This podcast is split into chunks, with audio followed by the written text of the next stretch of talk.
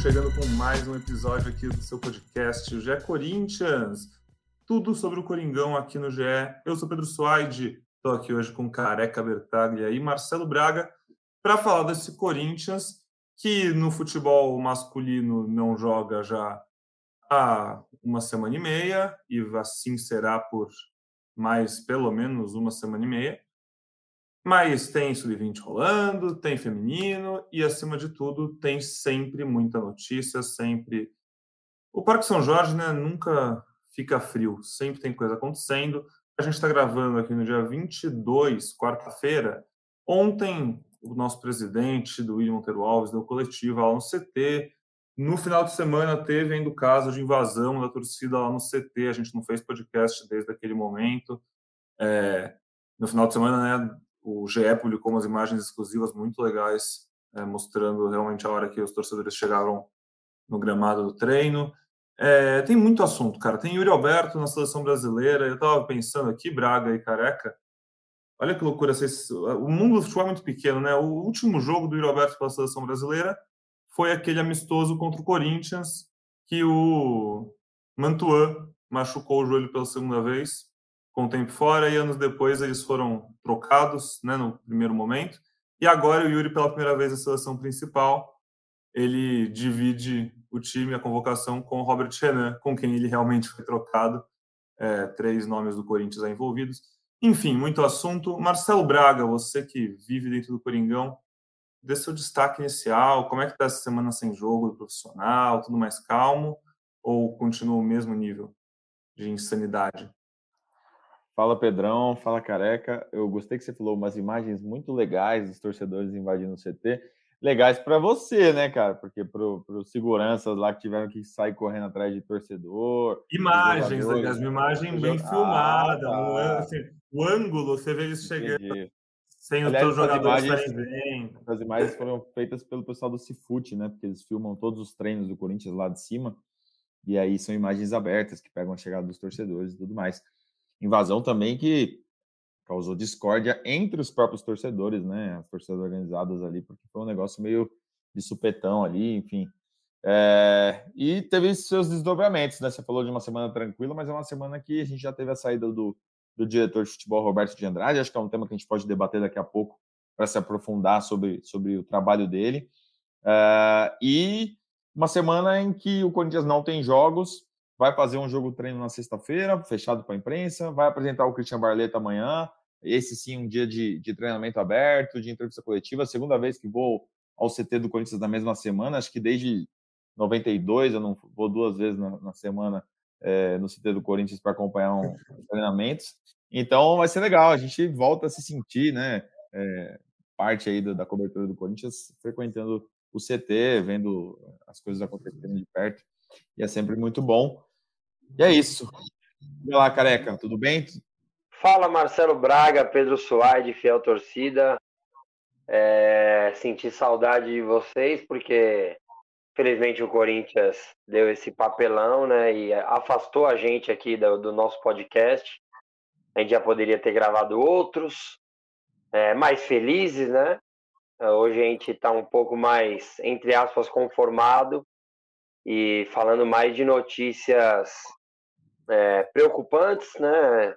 Invasão que eu vou ser sempre contra, porque também não gostaria que invadissem o meu ambiente de trabalho. Acho que tem um lugar certo para se protestar é, e não é dessa forma que eu considero a ideal.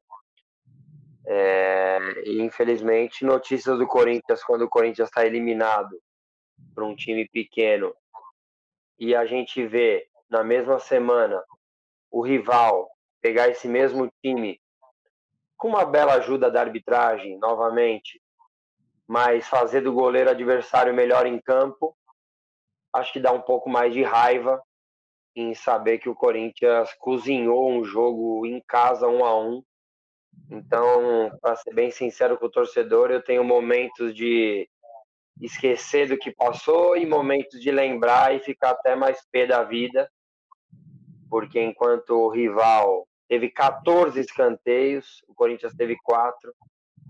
É, isso quer dizer um pouco do, do que um time pressionou e o outro não. E deveria ser ao contrário, né? Podemos dizer assim. Enquanto um vem ganhando título nos últimos anos, ele não se contenta em estar com a barriga cheia, enquanto no nosso lado aqui a gente parece que se, entre aspas, se contenta é, em não ganhar títulos e, e escutar do nosso presidente que está colocando as contas em dia, apesar que eu não estou sabendo disso. E enquanto isso acontecer, o Corinthians vai continuar caminhando para trás. Caraca, eu vou. Nem estava planejando, acho que falar isso assim, mas do jeito que você começou a falar, esse gancho que você deu, especificamente falando sobre o Palmeiras, é, me levaram algumas coisas aqui que, ah, sei lá, a gente está no podcast do Corinthians, mas eu acho que nossa audiência é desconstruída e inteligente o suficiente para a gente poder falar bem do rival, do projeto de, de futebol do rival. É, no final de semana, eu eu estava com o tempo real desse jogo do Palmeiras e Ituano, vi o jogo, depois acompanhei a longa coletiva de Abel Ferreira, 45 minutos é, dele falando, e eu, eu gosto do Abel Ferreira como técnico, como um todo, acho, acho que as coletivas ele tem um, um tom ali de coach que não é o meu favorito, mas ao mesmo tempo, pô, não dá para, eu não consigo criticar o trabalho de um cara que ganha tudo como ele está ganhando em tão pouco tempo. E o que você falou agora, cara, é que foi algo que ele disse umas 48 vezes durante a coletiva, a gente, o, o, lema desse ano é fazer o mesmo, só que melhor. A gente não vai se acomodar. Eu não vou deixar. Meus jogadores sabem que eles não podem se acomodar. A gente tem que ganhar tudo que a gente já ganhou de novo, jogando melhor. A gente pode perder, mas a gente tem que entregar absolutamente tudo dentro de campo. Assim, num nível de exaustão que, no fim das contas, parece que está dando certo. Eles não perderam nenhum jogo esse ano ainda, estão indo para mais uma final, possivelmente mais um título. É, há alguns meses, no podcast Hoje Sim, do Cleber Machado, que eu produzo também, o Kleber entrevistou e recebeu o Cícero, que é o diretor de futebol do Palmeiras. E, cara, que entrevista boa, que cara com uma cabeça boa. É, e dentro de todos os problemas, eu estou longe de falar que o Palmeiras está perfeito em estrutura e tem, né, assim, acho que nenhum clube de futebol aqui no Brasil é perfeito, nem no mundo seja.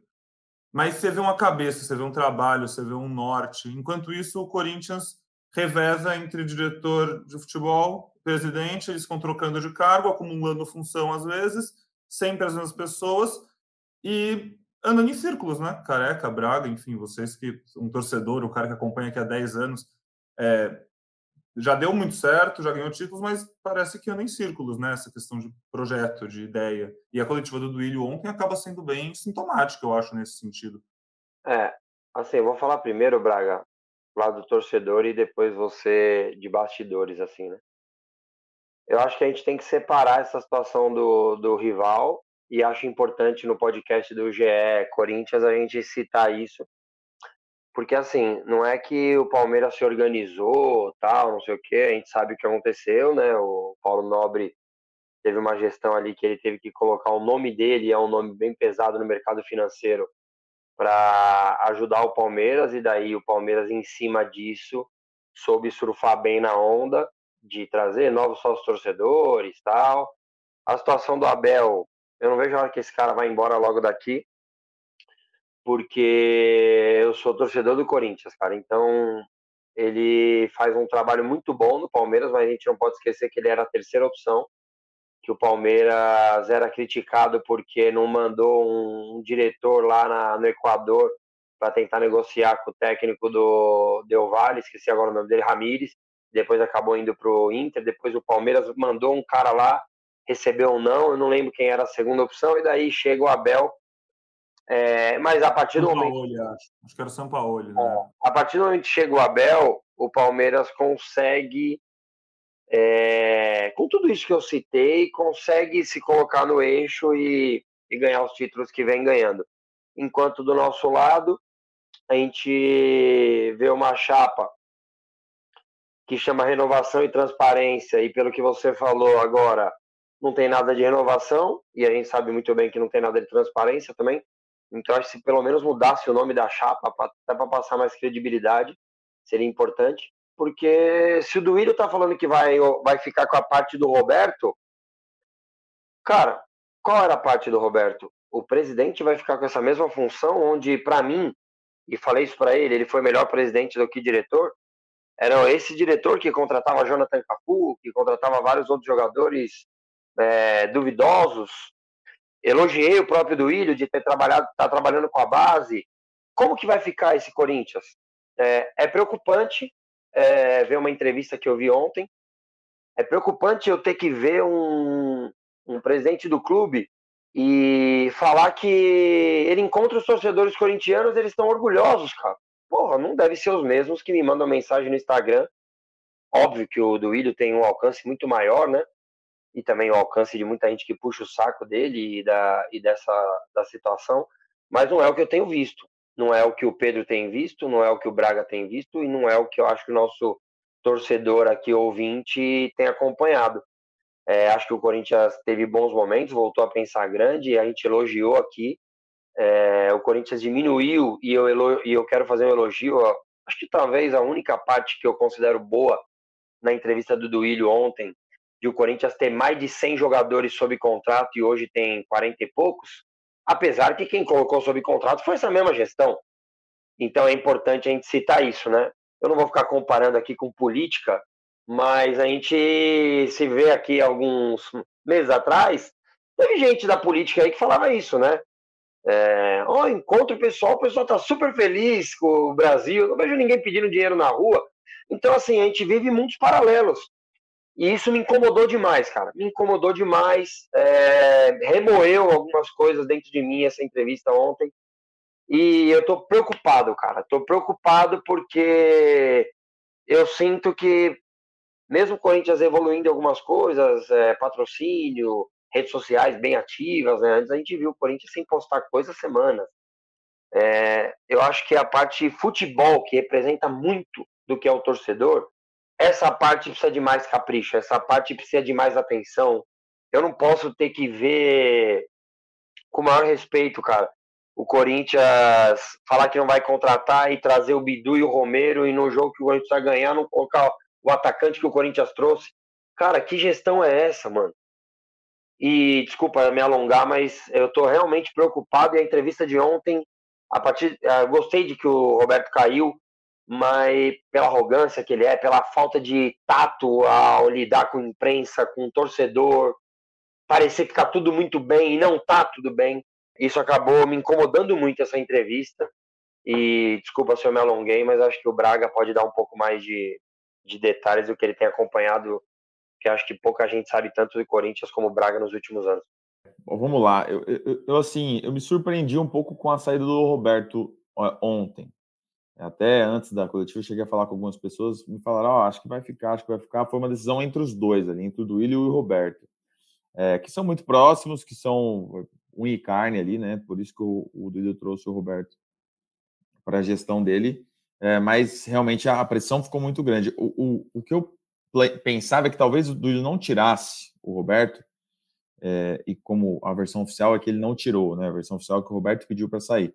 Mas não, é, não, uh, não fizesse essa mudança no cargo para que a torcida organizada não. para que não abrisse um precedente para a torcida organizada. Então, na próxima vez que perder na Libertadores, a organizada for no CT e falar, fora Lázaro, fora Alessandro, eles vão se sentir é, como os caras que derrubaram o Roberto, são os caras que vão mandar no futebol a partir de agora, vão manter quem eles quiserem, tirar quem eles quiserem. Enfim, eu achei que ia abrir um precedente perigoso, mas o Roberto que saiu, o Roberto não aguentou a pressão e pediu para sair. Eu acho que, como o, o Careca falou, vai mudar pouca coisa. Assim, o Duílio sempre foi um cara muito centralizador também, ele, ele bate bola ali com, com o Alessandro e tal, mas quem manda, quem toma as decisões é, é, é o Duílio, é, um cara que, que vai tocar o futebol bem embora também tenha os seus problemas de saúde e tudo mais, mas ontem até disse na entrevista coletiva que está bem. Eu tenho dificuldade de avaliar o trabalho do Roberto, porque ele falava pouco com a imprensa, raramente me respondia no WhatsApp, acho que deve ter respondido meu Feliz Natal em dezembro, e depois nunca mais. Nunca tive muito contato com ele, mesmo quando ele era presidente, assim. Às vezes passava na zona mista, falava um pouco, mas é como o que falou, sempre minimizava as coisas, né? Tinha um problema, não, isso aí não, pá. Então, é, é não era muito claro com as coisas, né? E isso acho que incomodava também o torcedor do Corinthians. uh, há muito tempo. E, e, e, é como o Pedro falou na abertura ali dele, o Corinthians meio que fica nessas mesmas pessoas, né? Era o Andrés, aí o Duílio era, era é, diretor do Andrés, aí o, o, o, Roberto, que foi presidente, virou diretor, o, o Andrés chegou a voltar como superintendente uma época. Acho que eu estava tentando lembrar ontem quais foram os, os, caras fora dessa caixinha que passaram pelo futebol. Acho que foi o Flávio Adalto, que era um diretor mais de clube, assim, um cara que tinha uma relação com o conselheiro e tal, mas que não, não se metia muito no futebol. O Jorge Calil também era desse, desse não, estilo. Eduardo Ferreira foi um cara que era mais de torcida organizada, mais ligado ao Andrés, que até se metia bastante no futebol, mas um dos Viu, que saiu dessa caixinha. Quem? Wilson. Wilson. Ah, o, ah, Wilson não. Wilson era. É, tô, tô, dizendo mais do. do ah, é, entendi. Mais a parte diretiva. É. Wilson era mais CT, né? Wilson era mais Alessandro, era mais do Gaspar, tinha salário. Sim, verdade. Os caras que são mais da política, assim. E teve o Janiquian, tá. aquele outro antigamente que falou do presente de Deus e tal. Mas são poucos, né? Eu acho que assim, essa gestão está muito tempo no Corinthians e tem formado poucas pessoas do futebol, assim. Você vê agora vai ter uma eleição, ninguém sabe quem vai ser o candidato, você não consegue apontar pessoas no clube que, tem um perfil para gerir o futebol, enfim.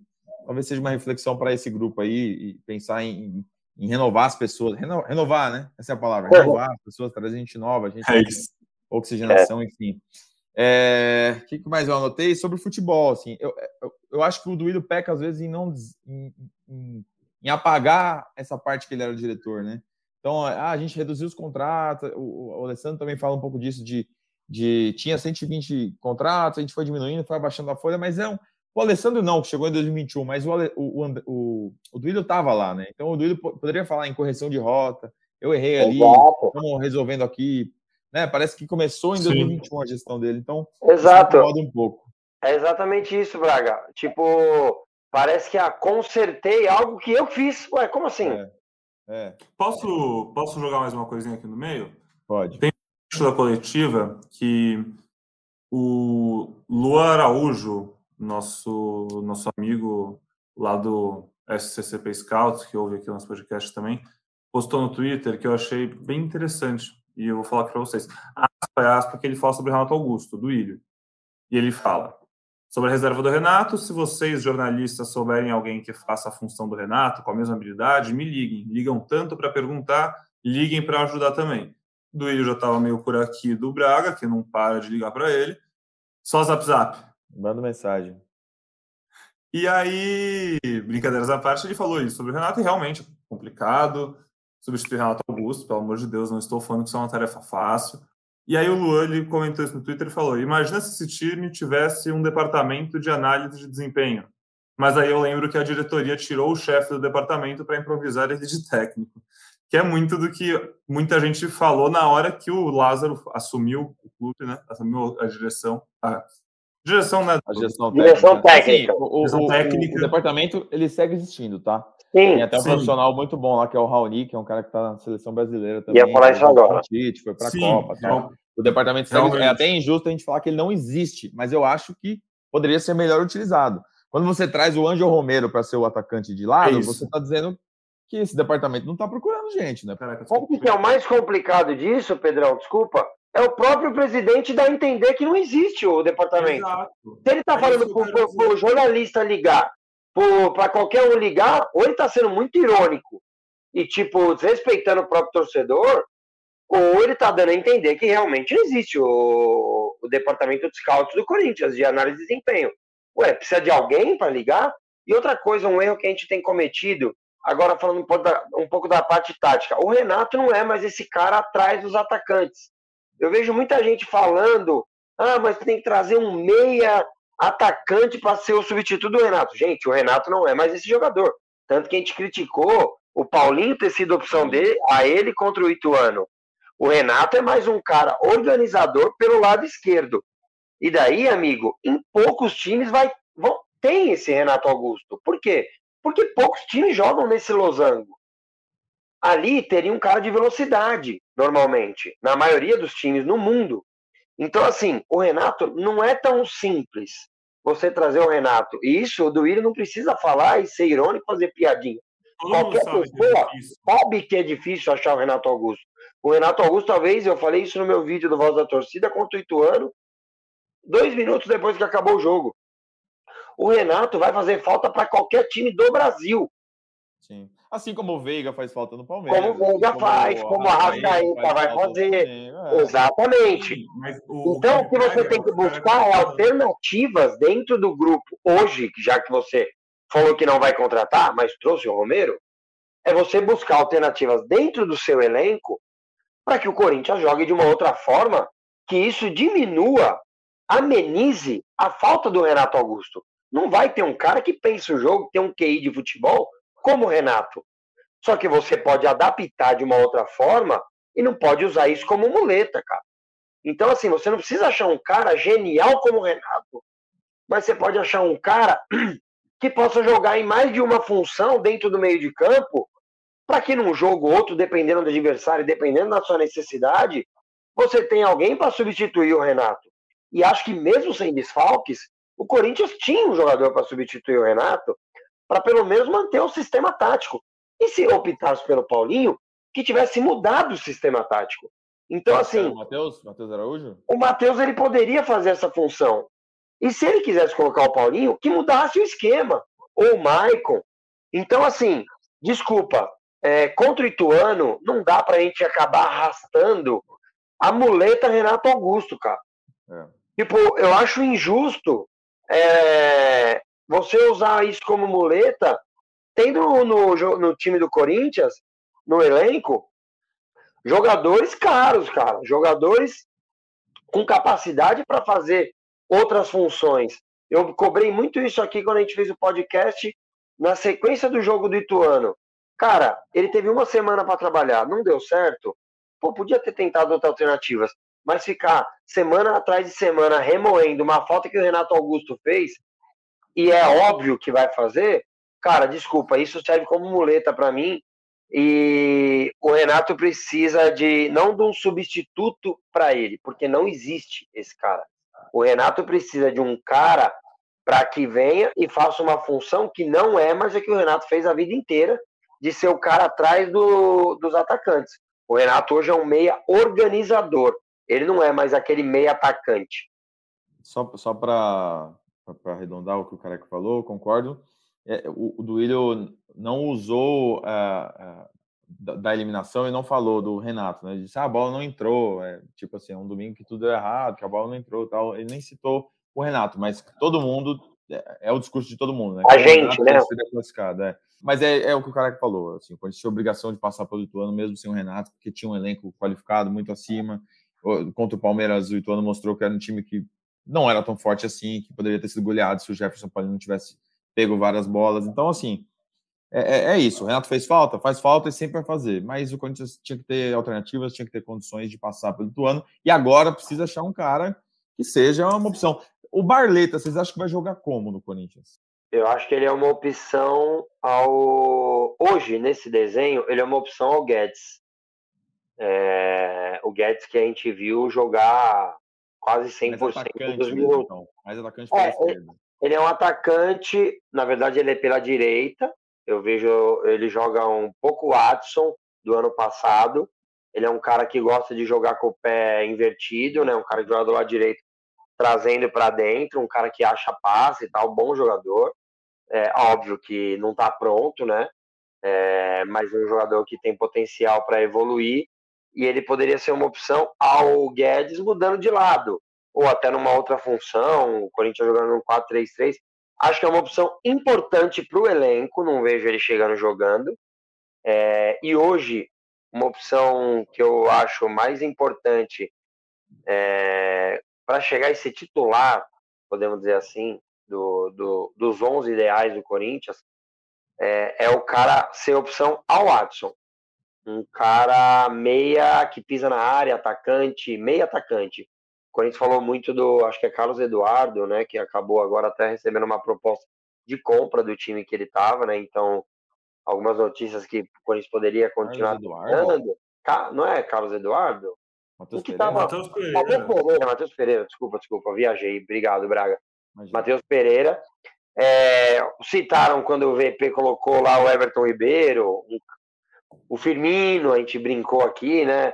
Um cara talvez atrás dos atacantes para fazer esse meia atacante, não meia armador. E daí, se o Renato não puder jogar um jogo, você pode mudar o esquema, ou você pode colocar o menino que fez bom jogo, Matheus Araújo, é, você pode usar o Fausto Vera, que já jogou ali, é, o Maicon, que acredito e torço muito, de verdade, para o Maicon, para que essa intertemporada horrorosa para o Corinthians. É, sirva de alguma coisa, né? Sirva, sirva, é, sirva para evoluir fisicamente, né? Porque a gente sentiu ele meio amarrado, né? Nos jogos que ele entrou. É, e acho que o Corinthians, é, não vou de novo aqui ficar mudando de opinião a cada quarto e domingo, mesmo que faz nove dias que a gente não grava um podcast, não mudei de opinião. É, vocês sabem que eu não queria que o falso fosse efetivado, o falso não, que o Lázaro fosse efetivado, mas sou totalmente contra a mudança agora a não ser que surja um Tite. É, e acho que o Lázaro vinha, e a gente falou disso, né? Um episódio aqui que a gente estava com casa cheia, com a Aninha e com o Cassucci, que poderia mudar numas quartas de final, né? A avaliação do Lázaro, mas acho que para é, margem de evolução, eu acho que aquele sentimento de que estava sendo legal ver o Corinthians jogar ofensivamente e tal, eu acho que isso é um ponto positivo para o Lázaro e acho que ele precisa de uma continuidade é, com convicção. Não adianta a gente é, e a diretoria ver o Lázaro hoje como o Silvinho no começo de 21 para 22, começo de 22 ali. Ah, se ele se tropeçar no primeiro, segundo jogo, já mandar embora. Daí você vai errar de novo, porque você vai perder essa temporada de 20 dias. Então, assim, claro, se chegar um momento que tiver insustentável, é, não dá para você ficar sendo cabeça dura. Mas hoje é, não dá para você bancar o Lázaro para duas, três rodadas e no meio de abril, com quatro jogos, três do, do Brasileiro e um da Libertadores, você pensa em demitir o Lázaro. Só para fazer um parênteses aqui, que já que citou São Tite, é, o, o, Bruno Cassus deu uma reportagem hoje no Gé. Globo que o Tite prometeu para Rose, para a esposa dele, que não vai assumir nenhum time brasileiro nesse ano. É, só vai voltar a trabalhar em 2023 se aparecer uma proposta de uma seleção, não de uma seleção, não, de um clube europeu. Europeu. Ele não quer nem seleção. Então, é, o Tite está estudando inglês, está em casa, está descansando e não vai pegar nenhum projeto e acho que não vai. Não adianta. No início do, em janeiro tinha aquela desconfiança, né? O Lázaro é tampão, o Tite vai vir em algum momento, é ano de eleição. Aparentemente não é isso que vai acontecer. Então. Eu nunca acreditei nisso. Pela característica caráter do Tite, ele não ia se propor a uma situação dessa, principalmente com o Lázaro. Então eu, para mim, nunca tive isso aí de esquentando o banco para o Tite. é loucura. Ô Braga, aproveita e já conta pra gente. Segunda-feira a gente descobre quando o Corinthians volta a jogar futebol, é isso? É isso, dia 27, sorteio na sede da Comebol. Alessandro Nunes e o Duílio Monteiro Alves já estão com passagem compradas aí para Assunção. Apesar que a CBF marcou um sorteio da Copa do Brasil. Ah, não sei, não sei. É provável, né? Provável. Comebol eu já, fui, né? eu já fui para Assunção jogar 24 horas de ônibus. Cheguei lá mais Nossa. cansado que o tatuador do MC Guimê eu, eu, já fiz esse sorteio lá na Comebol 2013. É, quando o Corinthians estava, inclusive.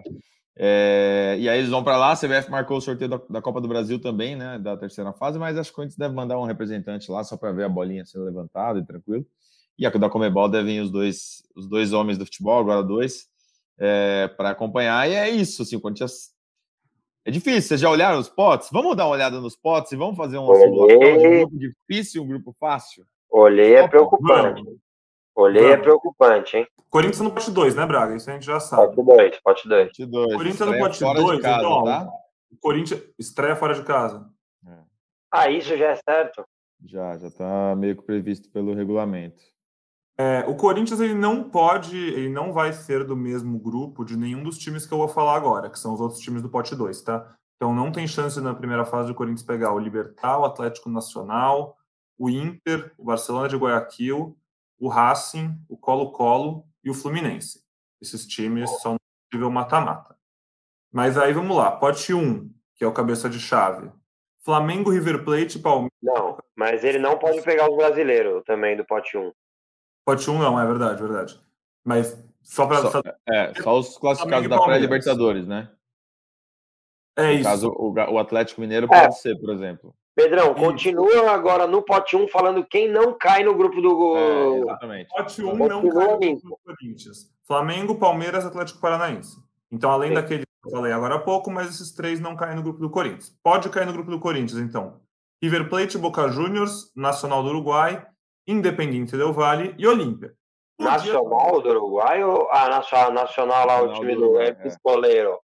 É, é. Que era do Soares, sim. Aquele, aquele que eliminou o Corinthians em 2016. 16. Que o André Balada perdeu o pênalti. É, é, 16. Nico Lopes. Ó, Nossa, difícil mesmo. River, Boca nunca é fácil. Independente do Vale, difícil pra caramba. Eu escolheria o Olímpia. Olímpia, né? Olímpia é o mais legal aí. Viagem curta, time acessível. Ah, Nacional também, né? Uma viagemzinha gostosa. Nacional é legal. mas, é, mas, né? mas, é mais chato, né? O, o Nacional, é. lembro que naquela Libertadores que a gente foi eliminado. Não sei agora se eles estão jogando no Centenário lá, reformado, né? Mas eles jogaram no estádio pequenininho ali, a pressão é grande, né? O Nacional. O Olímpia deve jogar no Defensor Del Chaco, que é mais aberto ali, né? Então, acho oh. que nessa escala seria Olímpia, Nacional, se a gente fizer uma escala, os melhores para pegar para os piores, seriam cinco, né? Porque é. são três brasileiros. Fala de novo os cinco aí, Pedrão, para a gente fazer. Nacional, Olímpia Nacional. Del Valle. Para mim, o terceiro é o Boca. Independente Del Valle é o segundo pior para pegar. É. E depois River. Pra boa, mim é isso. Boa. Eu, eu, eu prefiro pegar o Boca também. na fase de grupo que o Independente Del Valle. Eu fecho isso aí também. Que é, tomou o título do São Paulo Sul-Americano ano passado. Do Flamengo na né? Recopa. Né? Do Flamengo na Recopa, campeão contra o Flamengo na Recopa e eliminou o Corinthians na semifinal da Sula de 2019. Melhor famoso jogo Totó. de qualquer time na história da Neoquímica Arena. Famoso Totó. É, era aquele. Como é que é o nome daquele, tec, daquele técnico? É, nós já falamos dele hoje, o Ramires. Miguel Angel Ramires. Eu lembro eu desse dia. impressionado com a Neoquímica Arena. Ele deu um milhão eu, de e eu impressionado com ele. Entrei no carro, procurei na internet, falei, meu, quem é esse cara? O cara era mais novo que eu, deu um baile careca. no Corinthians. Ele também é careca. Careca é. também. Ah, os carecas são moda, né? Ditando isso. Então, Bom, eu, eu, eu, fecho ah, nessa ordem aí. Fecho nessa ordem, o Braga parece que também. Mesmo porque tem altitude lá, né? Tem altitude isso. também. Tá com, mas tá com um cheirinho de River ou não? Ah, não, gente. Pelo amor de Deus. Ah, Não, assim, jogos. Não, pior do mundo. Todos difíceis. Todos o pior do mundo seria Mas o River, o River desde 2006, é isso? Desde Pô, é um freguesaço do. E o Monumental isso foi reformado agora ainda, tá? É maior ainda. É, freguesaço, sai dessa aí.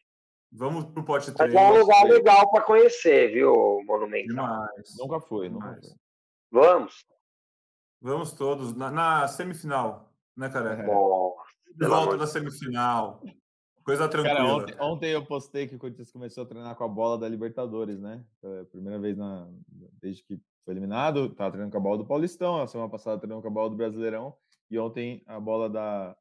Aí um cara me repostou e falou: Estou sentindo que este é o ano da Libertadores. isso, cara. E ao, mesmo, e, a, e ao mesmo tempo tem torcedor falando que em junho nós já estamos fora desse. Mano, sem sacanagem.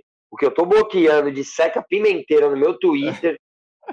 oh, pelo amor de Deus, cara. Oh, a gente do caos tá fogo no Twitter, hein? Tá difícil. Eu quero, eu quero ver. Pote 3, pote 3. Eu quero ver o quanto vocês conhecem do futebol sul-americano. Vamos lá. Verdade, Alcas, eu quero Alcas.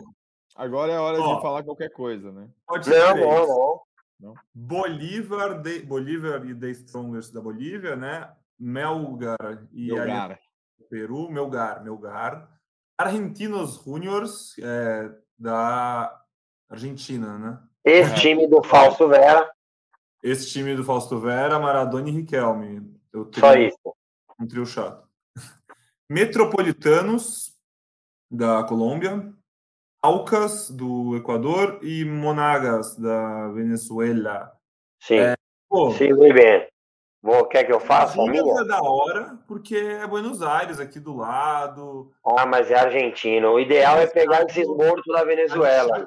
O metropolitano é da Venezuela, cara. O ideal é pegar.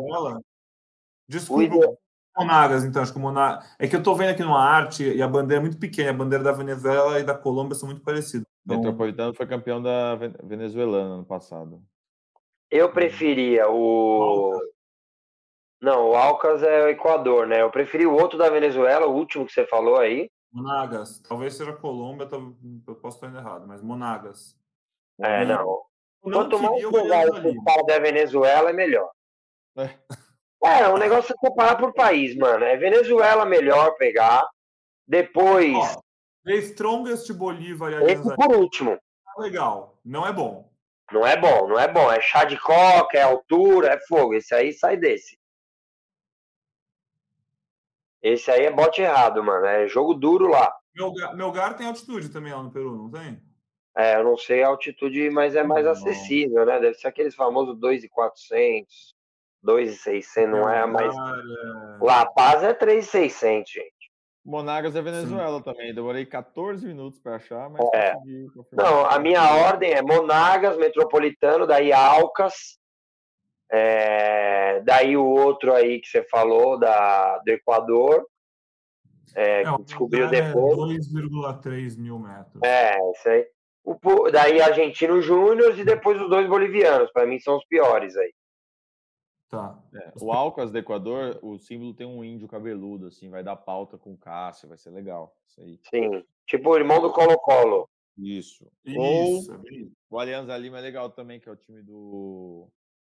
Revelou o Paulo Guerreiro, então tem pauta também. Peru, Peru, né? É. Mas o Alianza Lima. Alianza, Alianza Lima é tradicional lá. Deve... Ah, mas tem que ter um time tradicional para ganhar, para chegar bem. Também, sim, né? sim. Ah, Braga. Sabe quem joga Alianza Lima? Coevita joga lá. Hernan Barros joga lá. Agora, no pote 4 então, tem, tem a Premier League, né? Pote 4 é mais difícil, né? É mais chato. Premier League. Porque... Né? Oi? Quem é o time da Premier League? Vamos lá, Braga, vai. Falta. É do Uruguai, né? Esse aí. E esse, então, esse grupo Pote 4 é chato porque tem os times que vêm da pré-Libertadores. Então, por exemplo, tem um Atlético Mineiro aí no meio que pode cair no grupo do Coringão. Assim, qualquer grupo que é o Atlético Mineiro aí, para mim, já vai virar o grupo da morte. Exato. Eu não sei. Mas são freguês. o Atlético é freguês. Ele entra, ele entra como, mesmo no pote 4, o Atlético Mineiro, para mim, entra como favorito passar, um dos favoritos para passar de grupo em qualquer grupo que ele entre, que é bem é. difícil. É, aí tem o Liverpool do Uruguai, o Pereira de, de, Deportivo. Deportivo, Pereira. Deportivo Pereira. É, Colômbia. Colômbia. É, agora vamos lá, Nublense, é do Chile. É, um, é Nublense, só que. Nublense, é. É o atual campeão, eu acho. Aí é doideira. Estreia, estreia do Nublense, Deportivo Nublense. Patronato da Argentina, Atlético Mineiro, Independiente Medellín, Cerro Portenho e a máquina do professor Thiago Nunes, Sporting Cristal do Peru. Thiago Nunes classificou esse time com o time Ah, legal, hein? Dois. É, boa é um time de 23 é anos de média. Eu vi o jogo deles aí, nem lembro contra quem era, para passar. Nossa, cara, o outro time tinha uma chance de fazer o gol para se classificar no último minuto. Os caras erraram no contra-ataque, o time do Thiago Nunes fez o gol, ia para os pênaltis, em um segundo eles iam perder tudo, no segundo seguinte eles ganharam, foi uma loucura, o jogo era no Peru, a torcida invadiu o campo, foi maluquice. Quero rever, quero rever professor Esse Thiago time... Nunes. Esse é uma boa, né? Viagemzinha para o Peru. Legal. Ah, então não pode ser Alianza Lima no pote 3, quero mudar. Pode, pode, pode. O 4 não tem nada a ver. Mas não quer, pô, dois, duas vezes. Ah, entendi. Puta, é verdade. O Peru duas vezes. Também vai visitar o que lá no Peru? É, a gente divide viagem aqui, né? tem que, pô, Cerro Portenho, vocês gostam? Ah, não, então, não. o Cerro Portenho é o seguinte. É melhor o New Blense, né, Braga? Vamos pro Chile. Chile, titi, lelele. Ou patronato aí da Argentina também, deve ser bom. É, então. Eu fecharia esse aí com Olímpia, Corinthians, Alcas e Patronato, pô, ia ficar bem feliz. Quer uma, um cafezinho também? Uma... O último Atlético Mineiro aí, né? Ninguém vai querer o Atlético Mineiro. É, não dá, não dá, não dá. Muito e aí é o seguinte, né? Se você, por exemplo, lá o meu primeiro no pote 1 era o Olímpia, né? E daí se vem o Cerro, é, é legal cair num grupo desse, não é legal pro Braga, ir pro Paraguai duas vezes, mesmo porque em Assunção de Paraguai não vai comprar muitas cositas. É, e, mas é legal que eles se matam entre eles, né? São dois clássicos ali. Sempre tem umas expulsões aí já. É, dois empates, dois empates, dois empates é coisa linda. Viagem curta. Isso é um cara que conhece futebol. Olha, esse é o tipo de análise que a gente precisa para definir o grupo. O cara conhece o funcionamento do futebol como um todo, né? Mas é isso, mas ah, é isso. É, isso é cartão vermelho, chance de empate. Dois jogos, o cara faz dois pontos, a gente pega esse Alcas aí, bate nos dois, abre 6 a 2 já. Aliás, o, o Pedrão, provavelmente passando esse sorteio dia 27, a gente pode fazer né, um, uma edição aqui do podcast para debater esse grupo, né? Prazer, Boa, é... Eu vou estar de férias, é mas segunda... o pessoal que estiver trabalhando. Hum? Ah, não, é sério? Não, peguei um dia só. Não, coisa rápida. 40. Eu volto na, na Páscoa para trabalhar rapidão. 10 diazinhos, 12, máximo 15. Máximo.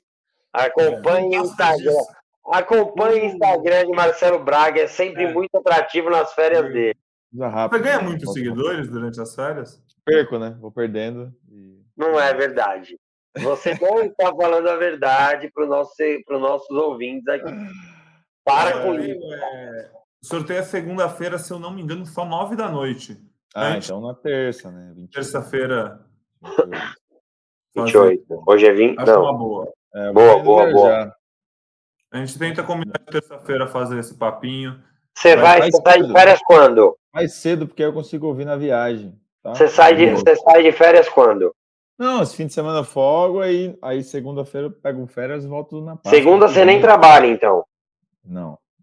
Ah, porque senão você poderia gravar um áudiozinho falando sobre o grupo. Ah, mas, mas posso gravar. Posso gravar na parceria. Ah, boa, é, depois a gente paga. Um... barato, ele faz desconto pra gente.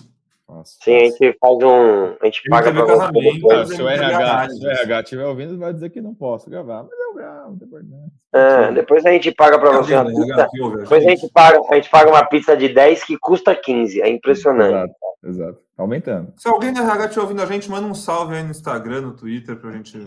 Liberando o Marcelo Braga. A gente falava de Corinthians, né? Sim, sim, sim. Ah, não, então, Libertadores foi. Eu vou aproveitar que a gente se perdeu para voltar, então, e só passar rapidinho e dar atualização no que está rolando dentro de campo, né? Porque a gente também tem futebol dentro do Corinthians, não, não tem só. Tem. Pedro Suaide, Pedro Suaide, rapidinho antes disso, por que você já não aproveita e manda os, os, da Copa do Brasil? Porque no ano passado eu acertei a portuguesa da ilha. Caraca, então, acertou isso? Acertei. Você pode falar quem o Corinthians ah. pode pegar, vai que a gente acerta aqui. Tá, Você quer um corte, ainda, né? um... ainda é o assunto, entendeu? Depois a gente muda Boa. pro campo. Boa, cadê? Vou dar uma olhada no que tá rolando. É, tô procurando os potes, tá? Porque você me pegou de surpresa nessa, mas eu descubro rapidinho. É, eu... Aí, o Corinthians tá no pote 1. Muito bom. Então, o Corinthians pode pegar CRB, CSA, Náutico, Remo, Tombense, Brasil de Pelotas, Paysandu, Ituano, Bot... Ituano não, né? Botafogo hum. de Ribeirão, Volta Redonda, Ipiranga, Nova Iguaçu, Maringá, Águia de Marabá, Esporte e ABC. São muitos times, né? São 16 de cada chave agora. Quando são esses jogos, hein? 12 e 26 de abril. Ah, já vou ter voltado. O sorteio é. 27. Quando é Brasil? Sério, é, no mesmo dia, 27. É, no mesmo dia. Porque o sorteio da Libertadores era dia 25, e aí, por algum motivo, mudou para dia 27. Então, os sorteios bateram. O Braga vai escolher o adversário do Corinthians pensando para onde ele quer viajar. Pode ver. Claro, vai ser claro. isso. E eu nem sei se sou eu que vou, se vai a Ana, se vai o Cassus, eu penso do bem do grupo, entendeu? Eu vou, eu, vou, eu vou dar o meu voto, mas primeiro eu vou mandar um abraço aqui para um amigo nosso escuta o podcast, inclusive ele me fez uma correção no último podcast, nosso amigo Vessone. E ele postou algo no Twitter que eu concordo. E eu quero que o Corinthians pegue o Remo ou o Águia de Marabá. Eu acho que é muito legal para o torcedor corintiano que está longe do, do clube. É verdade. Ia ser muito legal o torcedor ter o Corinthians lá. Né?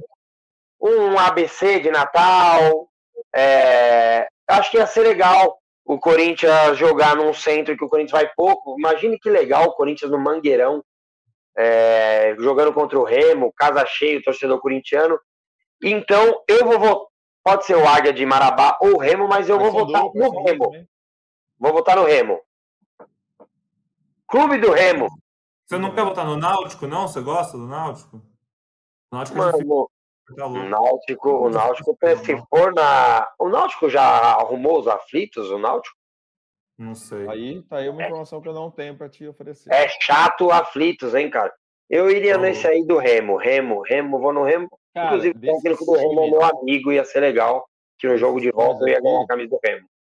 Perigoso esse Piranga do Rio Grande do Sul, hein? Ipiranga que ganhou do Grêmio. Grêmio né? É, é ganhou do Grêmio, ganhou do Grêmio, 2x1. E o Grêmio tem desfalques, eu vi esses dias aí. Perigoso, hein, o Ipiranga. Mas e aí, Braga, para onde você quer viajar? Então, é, é, vamos, vamos escolher. Eu, eu queria o Paysandu. Então tá bom. Curuzu, é, é isso aí. Careca Remo, Marcelo Braga Paysandu, Pedro Suaide. Ah, vamos de CRB. Legal. Ah, Boa. lembrar os bons tempos de Série B que teve. Corinthians nas Alagoas. Corinthians nas Alagoas ou em Belém do Pará. Olha que legal, cara. No fechado. Boa. Série B que, que forneceu o grande atacante Luigi, né, pro Corinthians. Nossa. Aí, sempre lembrado. Luigi, meu Deus Sim. do céu, ele era mudo, né? Semi-mudo. É, o Luigi sempre, sempre ficou nas sombras do Mário, né? Pra falar a verdade, assim. Então... É, sim. Mesmo, e é verde, né, também. Então é, é melhor evitar, assim. Exato. Eu nunca escolhi o Luigi, por exemplo, porque no Mario Kart, porque ele era verde. Eu preferi o Toad. Toad era rapidinho, né? Verdade. Meu Deus do céu, gente. Vamos focar, vai. Corinthians, né? Corinthians Sub-20. Ah, Corinthians tá. Sub-20. Ah, futebol.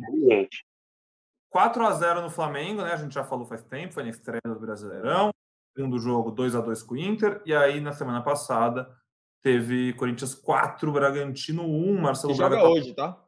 Joga hoje contra Tava lá, torce, puxando 39 mil torcedores, no, foi, no, foi no Canindé, né? Canindé, Canindé, acho que tinha. E viu os moleques do profissional, né? Viu o golaço do Pedrinho em 2006, viu o Biro, viu o Giovanni. É, Também fez um golaço. É, Sim. o bonito do Giovanni também. Giovanni que casou esse fim de semana. Tá aí um parênteses que não precisava ter dito. É... Podia ter dito o nome. Não convidou. O, o, o Pedro, seu xará joga muito, cara. Pedro, ele é muito bom, né? Ele é muito bom, muito rápido, o drible curto dele, muito bom, assim, é, é um cara que o Corinthians tem que cuidar mesmo, e, e assim, o Corinthians desceu os meninos para jogarem contra o... Contra quem foi esse jogo? Mesmo? Bragantino. Bragantino mas não desceu mais. Assim, tem jogo Ceará hoje em Fortaleza, os meninos não desceram porque vão ser usados no jogo treino de sexta-feira contra o Red Bull Bragantino 2, time que joga a Série 3 do Paulistão, e também o jogo contra o Curitiba, que vai ser na próxima quinta-feira, dia 30. Então, os meninos desceram, foram emprestados e tal, mas já voltaram. É, hoje mesmo, o Ped... tem até um Pedrinho escalado para jogar hoje no jogo contra o Ceará, mas é o outro. O Sim. Pedrinho 604, aliás, o Corinthians vai ter que resolver essa situação aí, cara. Tem dois Pedrinhos, uma hora eles vão jogar juntos. Alguém precisa ganhar um sobrenome. Braga, foi bom que você falou isso e já explicou, porque eu iria perguntar é, se eles estariam no jogo de hoje, porque eu achei totalmente desnecessário ter descido eles. Sério? É, é que foi um jogo ah. só. Não, você me dando a informação agora que foi um jogo só e eles voltaram. Ainda mais okay. nesse mês inteiro sem jogo. Okay. ok. Só que a partir do momento que o Pedro é a primeira opção de um time para vencer um jogo é. e você não usa ele na intertemporada, então eu, eu não ia gostar. Mas já que você falou que foi uma coisa, uma situação pontual, eu não teria nem descido, mas beleza, foi pontual, já voltou profissional. Eu já vi as fotos dele, vídeo né, dele treinando lá, e acho que é o certo a fazer. É, se o jogador é a primeira opção, o time melhora quando ele entra não tem cabimento ele não ser testado nessas, nesses 20 dias de treino. Então, se ele ficasse no sub-20, eu ia achar um absurdo. Se foi um jogo só, foi um semi-absurdo, ótimo, fez um gol legal e volta. Não, não achei absurdo, Boa. não. Acho que é bom descer, assim, para ganhar ritmo, para também. É, às vezes, os meninos muito, no, muito novos já, já ganham uma condição de, de, de estrelato, assim. Às vezes é bom descer, ver aquele vestiário mais humildezinho, aquela aquele pão com. Água gelada. É bom, cara, é bom. Acho que faz parte do, do, do, processo também, voltar, descer, depois subir, valorizar onde você tá, entendeu? Mas chega, né, Braga? Chega de descer, ele é a primeira Não, opção. Chega agora, mas vamos ver, né? É... Não, eu entendi, eu entendi o que você falou, mas ele o meu recorte é: o Corinthians está empatando com um time menor em casa e precisa ganhar. Ele é a primeira opção. O time melhora. Só isso já explica que ele não tem. agora ele é a primeira opção e tem Exatamente. Você não trouxe ninguém. Você não trouxe ninguém. Cara, se ele não for a primeira opção e ele vai descer pro Júnior, é que acho que as primeiras semanas, os é, primeiros dias ali, deve, deve ter sido mais um treino é, de trotezinho, aquela tirada de nhaca, para depois começar a começar o trabalho de bola. Aquela e depressão como, no CT, né? Depressão. E como eles vinham, como eles vinham de um sul-americano, né? É, entendo agora que, mas ia me incomodar muito se ele jogasse hoje de novo contra o Ceará, com o maior respeito não. ao Ceará e ao sub-20. Então, que bom que você já deu essa informação, que daí a corneta foi mais suave. Boa. Enfim, o Corinthians segue bem no sub-20, no Brasileirão é o líder do grupo A, são dois grupos de 10 times, Corinthians tem Bom sete... trabalho, né, do Danilo, assim, que ano passado já bem, foi vice do Brasileiro, vice do Paulista, a gente Boa acompanha a distância o trabalho do Danilo, mas, mas os resultados até que são bons, né, na, Copa, na Copinha não foi tão bem, né, caiu muito precocemente, mas nesses campeonatos mais longos é, o Corinthians tem ido bem no Júnior. Eu tenho, eu já fiz aqui, inclusive depois da Copinha, tenho algumas críticas ao trabalho do Danilo, mas em resultados nesses jogos, campeonatos mais de longo prazo, como o Braga falou, realmente não dá para negar, os resultados são interessantes e alguns jogadores conhecidos estão nesse time ainda, né, como o Breno Bidon, o Felipe lá na frente, Léo Maná, Maná é. alguns nomes que vocês já ouviram mais vezes por aí. Enfim, boa campanha do Corinthians exatamente agora. A gente está gravando e o Corinthians está jogando contra o Ceará. É, eu tentei ver quanto está o jogo, mas a transmissão da Vozão TV caiu. Então eu não sei quanto está o jogo, mas vocês vão descobrir daqui a pouco. Quando vocês ouvirem, já vão saber. Sempre põe agora aí. Você está me ouvindo? Corinthians Sub-20, você vai descobrir quando foi o jogo. E aí, no feminino, continua. Crise, na verdade. Crise. Ah, aí, aí é tudo maravilha. Tomou, tomou o primeiro gol no Brasileirão. Depois de ganhar de 14 a 0 do Ceará e 6 a 0 do Real Ariquemes teve aquele 4 a 0 no Grêmio na segunda-feira passada, então a segunda-feira da ressaca da eliminação do masculino, teve um 4 a 0 no Grêmio. E ontem à noite o Corinthians tomou um gol da Ferroviária e ganhou de 4 a 1, mas agora tomou um gol no campeonato, tem 28 gols pró e um contra, é o líder com vitórias em quatro jogos, 12 pontos. E talvez o maior desafio, né, Pedrão? Foi até, até a quarta rodada. Ferroviária é uma das candidatas ao título. A Ferroviária tinha ex-jogadores do Corinthians. Algumas ex-jogadoras. A Ferroviária ficaram empatados em segundo lugar na rodada e quem ganhasse é. assumiu a liderança, que era do Palmeiras. Agora a Ferroviária ficou em quarto, com nove pontos ainda, mas estava 100% de aproveitamento, assim como o Corinthians continua. Uma vitória, pô, você, né, o careca você que joga bola, jogou você, depois de três rodadas, você pega os dois times invictos se enfrentam e você ganha de 4 a 1 dá uma moral, né? É, acho que mostra que o Corinthians realmente vem para para título, vem forte, né? A gente não vai cansar aqui de, de falar, quem voltar uns episódios aí, escutar Arthur Elias, então a gente já sabia que essas meninas, é, mesmo com todas as mudanças, iam dar iam dar essa resposta rápida e o Corinthians, claro, é um dos candidatos. Esse ano acho que tem um pouco mais, né? É, candidatos, times cada vez mais se preparando mas o Corinthians, com um ótimo trabalho da diretoria, comissão e dessas jogadoras, é com certeza um candidato e tem mostrado isso jogo a jogo. Show de bola. Vamos arredondando então aqui essa resenha? Como é que vocês Bora. têm coisa que vocês gostariam de lembrar, sentar? Fala Não, eu só queria, só queria dar uma corintiano, né? no, no ainda sobre Libertadores, o, o Pedrão. Na entrevista coletiva do, do Monteiro Alves, eu, eu usei minha pergunta para falar sobre Libertadores, né? É, e aí eu disse para ele, até citei o jogo da Bomboneira, que foi um jogo que o Corinthians teve que usar vários jogadores não estavam usando. Bruno Melo bateu pênalti, enfim, vários jogadores entraram, Giovanni e tal. É, para dizer que o elenco pouco mudou do ano passado para cá, né? É, e aí ele, ele fez uma ponderação lá, falou: não, chegou o Fausto, chegou o Balbuena, chegou o Yuri, mas esses caras já estavam também no jogo contra o Flamengo na eliminação, né? O Corinthians mudou pouco, assim, de uma Libertadores para outra.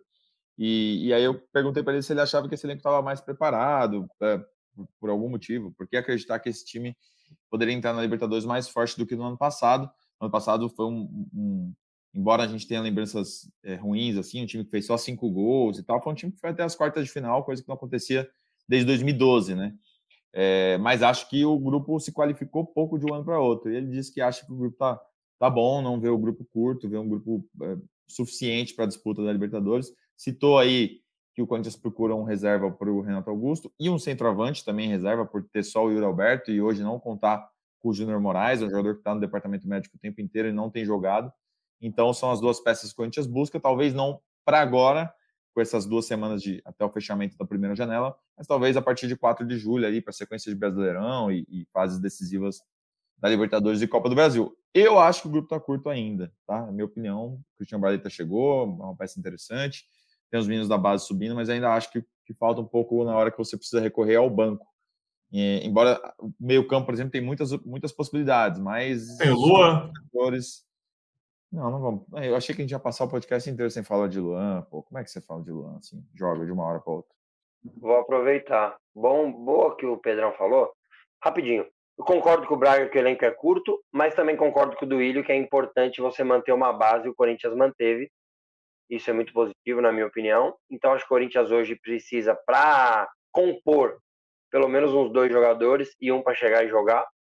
É, para o Adson ser esse cara de compor. É, acho que três reforços pontuais, contando ainda com a volta do Mantuan. É, e não podemos esquecer que mesmo em final de contrato, o Mosquito em julho deve estar à disposição e pode ser uma peça importante, apesar que vão ter muitos jogadores pelo lado direito. É, mas acho que a gente precisa de umas duas ou três peças. É, não, vai, não vai deixar o Corinthians no mesmo patamar de Flamengo, River Plate Palmeiras, mas vai, acho que vai se aproximar é, pela, por essa manutenção de elenco que eu acredito muito que as coisas funcionam assim no futebol. E sobre o Luan, é, eu não posso falar do Luan extra-campo, porque, primeiro, que não é nossa função aqui, né? E eu não tenho também todas as informações. Só uma coisa: o Luan não é substituto do Renato. O Luan, é, e eu falei isso algumas vezes, o Corinthians, quando jogava no 4-1-4-1 ou no 4-3-3, eu não conseguia ver uma posição para o Luan. Não existe uma posição para o Luan pela característica do Luan. E por isso que ele foi sendo deixado para trás, fora intensidade e tal, outras situações.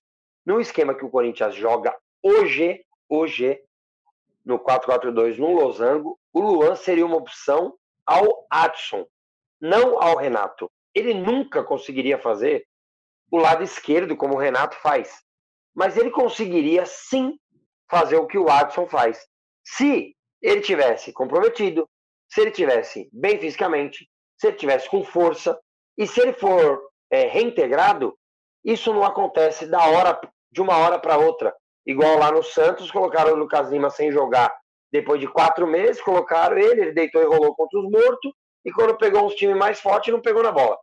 Então, assim, o Luan, se ele quisesse, ele teria que se preparar muito bem, que é algo que eu acredito que ele não faça, mas ele não é, e é bom falar isso, ele não é uma opção ao Renato. Ele é uma opção e seria uma opção ao Watson no desenho tático. Só isso. E seria, poderia ser uma ótima opção, né? A gente sempre fala do Luan. Ele bem, ele bem, ele seria titular, cara. É, titular, é a posição, que, é. é a posição que a gente está pedindo aqui. Ia ter que só fechar a linha, né? Ia ter que só que ser ah? um cara de recomposição também, ia ter que se doar. Sim, mas é, mas é uma recomposição, Braga. Eu falo isso, cara. É o meio de campo. Quem tem que pegar mesmo é o primeiro lá. O resto é fechar espaço. Olha o Juliano aí. É.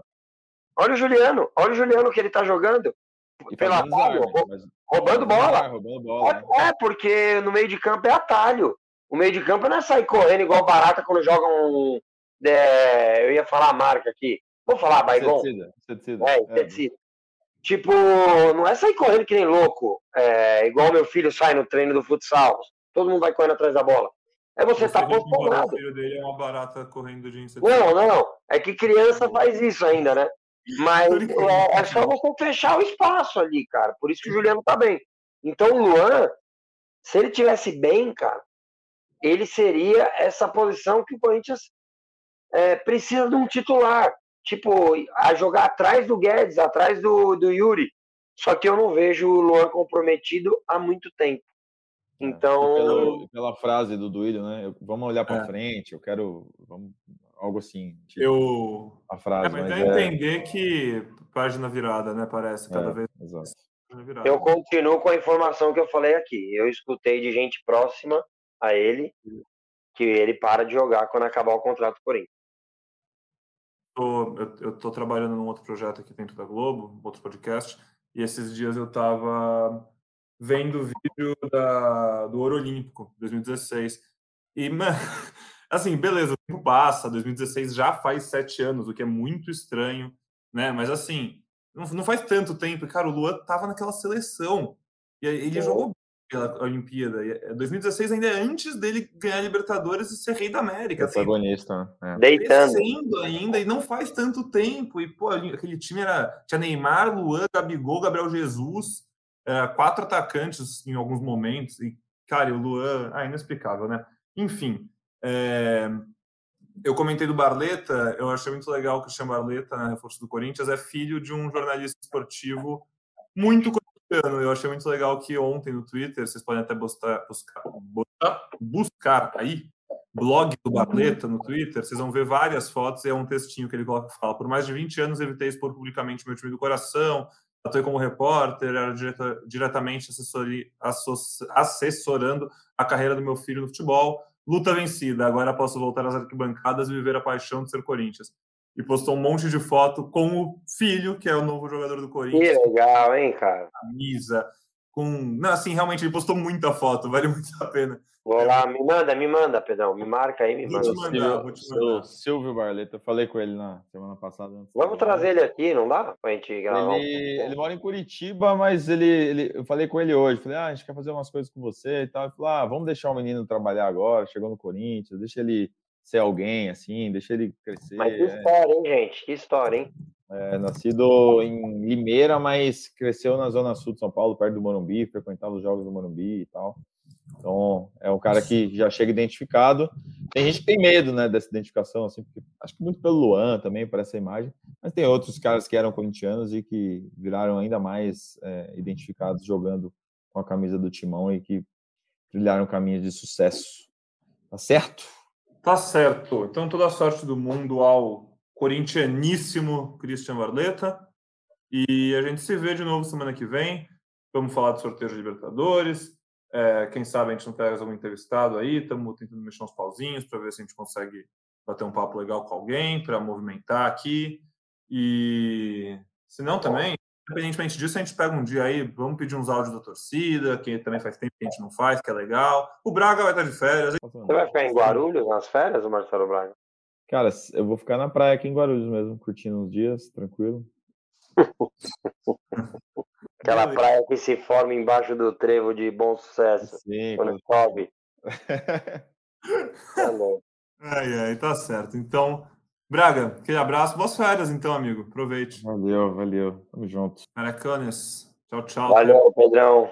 Valeu, Braga. Um abraço, boas férias. Aproveite. Estarei de olho no Instagram acompanhando tudo. De Quem não segue, Marcelo Braga. Arroba Marcelo Braga. Marcelo Braguito, né? Má Bragatello. É, Má Bragatello, mano, eu vou te falar, acompanhe, cara, é maravilhoso. O Instagram do homem é maravilhoso. Vive grande fase, hein? Muito obrigado, muito obrigado. é isso, é, é, a gente está gravando em vídeo, porque alguns, alguns cortes aqui vão pro, pro site. Eu acho que essa parte não vai, mas o Braga tá todo vermelhinho agora, tá todo oh, Não tá quente aqui a sala, devia ter aberto a janela ali. Nossa, tá longe. Mas tá quente mesmo, hein, mano? Tá quente. Nossa, Nossa. Que é boa, isso. Boa, Maravilha. E um abraço também, então, para você aí na audiência. Obrigado pela companhia em mais um episódio. A gente volta a se ver semana que vem. Lá no g.globo Corinthians você fica por dentro de tudo que acontece no noticiário do Timão. Aquele abraço e até a próxima.